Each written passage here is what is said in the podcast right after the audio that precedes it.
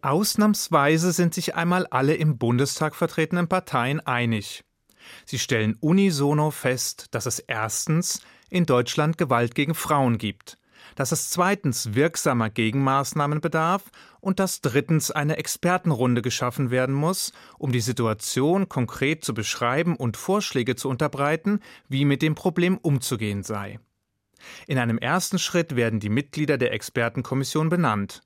Dabei wird deutlich, dass in der Runde nicht eine einzige Frau vertreten ist. Wie konnte das passieren?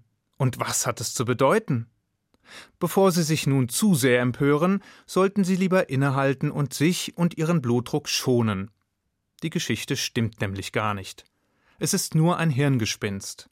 Was denn auch sonst? Wer käme wohl in einer Zeit, in der Frauenquoten noch nicht einmal mehr vor den Vorstandsetagen großer Unternehmen Halt machen, auf eine solch abwegige Idee? Obwohl, ganz so abwegig ist der Gedanke dann auch wieder nicht, oder? Bundesinnenminister Thomas de Maizière jedenfalls hat kürzlich eine neue Antisemitismuskommission ins Leben gerufen, deren Einsetzung von allen Fraktionen des Deutschen Bundestages begrüßt wurde, um Antisemitismus entschlossen zu bekämpfen und jüdisches Leben in Deutschland weiterhin nachhaltig zu fördern. Nur einen kleinen Schönheitsfehler hat die Kommission zum Thema Antisemitismus schon. Es gibt dort niemanden, der vom Antisemitismus persönlich und unmittelbar betroffen wäre. Die Kommission ist, wie es ein Blogger im Internet sarkastisch nannte, absolut judenrein. Zumindest einige Organisationen reagierten schnell und meldeten scharfen Protest an. Julius Schöps vom Moses Mendelssohn Zentrum in Potsdam nannte die Tatsache, dass nicht ein einziger jüdischer Wissenschaftler dem Gremium angehören solle, einen einzigartigen Skandal. Und Annetta Kahane von der Amadeo Antonio Stiftung erklärte verständnislos, Niemand käme auf den Gedanken, eine Konferenz zum Islamhass ohne muslimische Vertreter oder einen runden Tisch zur Diskriminierung von Frauen ohne Frauen anzusetzen. Nur im Bundesinnenministerium mochte man die Aufregung nicht so recht verstehen. Eine Sprecherin verkündete den Medien, die Religionszugehörigkeit hätte bei der Auswahl der Kommissionsmitglieder keine Rolle gespielt.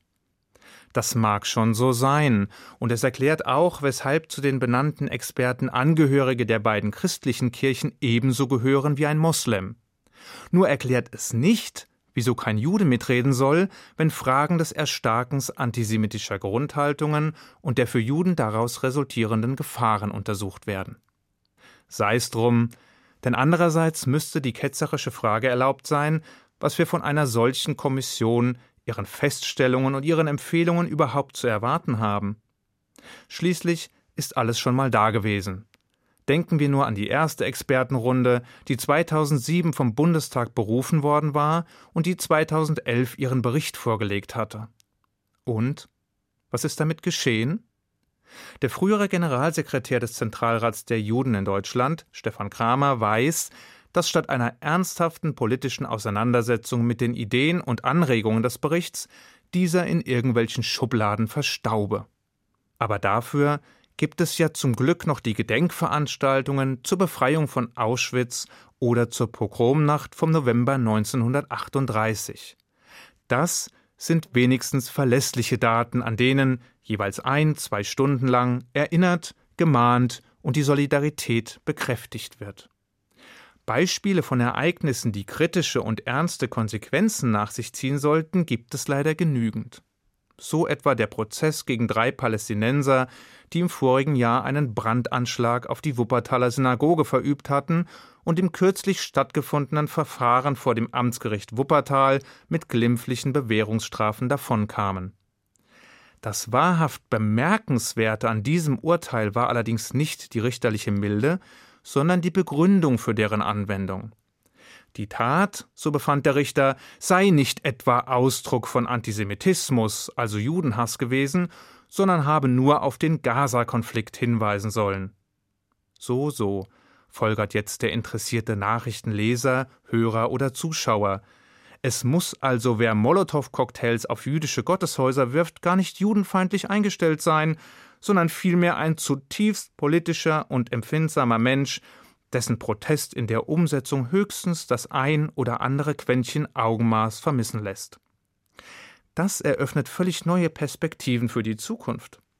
Sollte Benjamin Netanyahu, der böse Bube der in Amerikas und Europas Staaten Regierenden, künftig mal wieder auf Stur schalten, wird in konsequenter Anwendung mal eben ein jüdischer Kindergarten, ein jüdisches Altenheim oder eben eine Synagoge in Deutschland zur Zielscheibe der Empörung erkoren.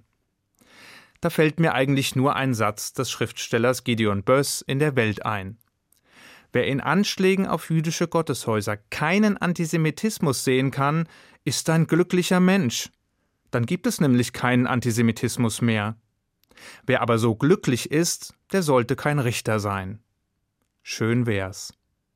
Tatsache aber ist, dass es eine ganze Reihe von vermeintlich rechtsprechenden Staatsdienern gibt, die eher in juristischen Elfenbeintürmen zu Hause sind, als sich durch Lebensnähe und klaren Verstand auszuzeichnen so auch in der folgenden Justizposse, die sich kürzlich am Landgericht München abspielte. Dort ging es um die Frage, ob und wann jemand als glühender Antisemit bezeichnet werden dürfe. Eine Frage, die gerade an bundesrepublikanischen Gerichten von einigem Interesse zu sein scheint und die schon so manch irritierende juristische Blüte hervorgebracht hat. Die Richterin des Landgerichts München jedenfalls ließ sich nicht lumpen und erklärte in ihrer Urteilsbegründung nonchalant, ein glühender Antisemit in Deutschland ist jemand, der mit Überzeugung sich antisemitisch äußert, mit einer Überzeugung, die das Dritte Reich nicht verurteilt und ist nicht losgelöst von 1933 bis 1945 zu betrachten, vor dem Hintergrund der Geschichte. Wissen Sie also nun, wer die glühenden Antisemiten sind? Nur eben diejenigen Holzköpfe, die dumm genug sind, sich mit der menschenverachtenden Ideologie der Nazis und ihrem tiefsitzenden Judenhass zu identifizieren und dies mit einem wehmütigen Blick in die deutsche Vergangenheit auch offen, ungeniert und offensiv verkünden. Damit ist der Münchner Richterin mit einem Federstrich gelungen, was kein Expertengremium, keine Partei und keine Regierung seit dem Ende des Zweiten Weltkriegs fertiggebracht hat – sie hat Deutschland von den Antisemiten befreit. Von den meisten zumindest. Eigentlich Grund genug, dem Bundesinnenminister anzuempfehlen, sie in die Expertenkommission zur Bekämpfung des Antisemitismus zu berufen. Deren Erfolg jedenfalls wäre dann garantiert. Nun gehören solche Eigenwilligkeiten aus dem Interpretationsalltag beamteter Juristen leider nicht nur in Deutschland zur real existierenden Rechtspflege. Zu den Ländern, deren Bevölkerung eine tradierte antisemitische Grundhaltung nachgesagt wird, zählt fraglos Österreich.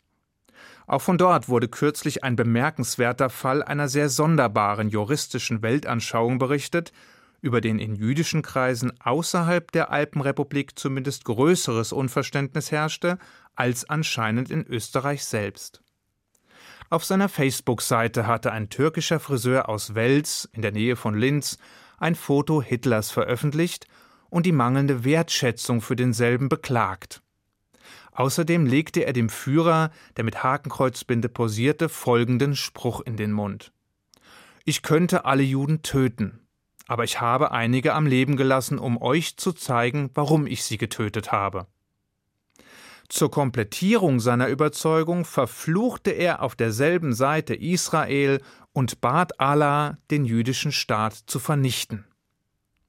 Mir ist nicht bekannt, ob Allah den Facebook-Eintrag von Ibrahim T. gelesen hat, aber einer Reihe von anderen Lesern missfiel der Aufruf zutiefst, weshalb sie die Polizei informierten, die ihrerseits den Verfassungsschutz einschaltete und den Fall an die Staatsanwaltschaft weiterleitete. Was wiederum zu dem überraschenden Ergebnis führte, dass der ermittelnde Staatsanwalt keine Straftat erkennen konnte. Die Aussagen des türkischen Friseurs seien keine Verherrlichung Hitlers und kein Ausdruck von Antisemitismus, erklärte ein Sprecher der Behörde, sondern eine Unmutsäußerung gegenüber Israel und als solche legitim. Die Wuppertaler Justiz lässt grüßen. Aber es gibt noch Hoffnung. Der zuständige Generalstaatsanwalt ließ ankündigen, der Fall würde noch einmal zum Gegenstand neuer Ermittlungen. Schauen wir also mal. Nun sind all die genannten Beispiele zwar unerfreulich und ärgerlich, aber relativ bescheiden im Vergleich zu den vielen Nachrichten, die uns aus leider viel zu vielen anderen europäischen Ländern erreichen. Morde, tätliche Angriffe, Bedrohungen und Beleidigungen von Juden, wohin man auch schaut. Die Liste ist lang und die Tendenz zeigt nach oben. Exemplarisch genügt ein Blick ins Geburtsland des Liberalismus. Dort haben sich die judenfeindlichen Übergriffe im Vergleich zum Vorjahr mehr als verdoppelt. Doch keine Sorge, denn die Lösung des Problems ist in greifbarer Nähe. Wir schicken den Briten die deutschen und österreichischen Richter und Staatsanwälte im Wege der Amtshilfe. Glauben Sie mir, es wird nicht lange dauern und sie werden die Antisemiten mit aller Kraft aus England vertrieben haben. Zumindest auf dem Papier. Ich wünsche Ihnen einen guten Schabbat. Shabbat Shalom.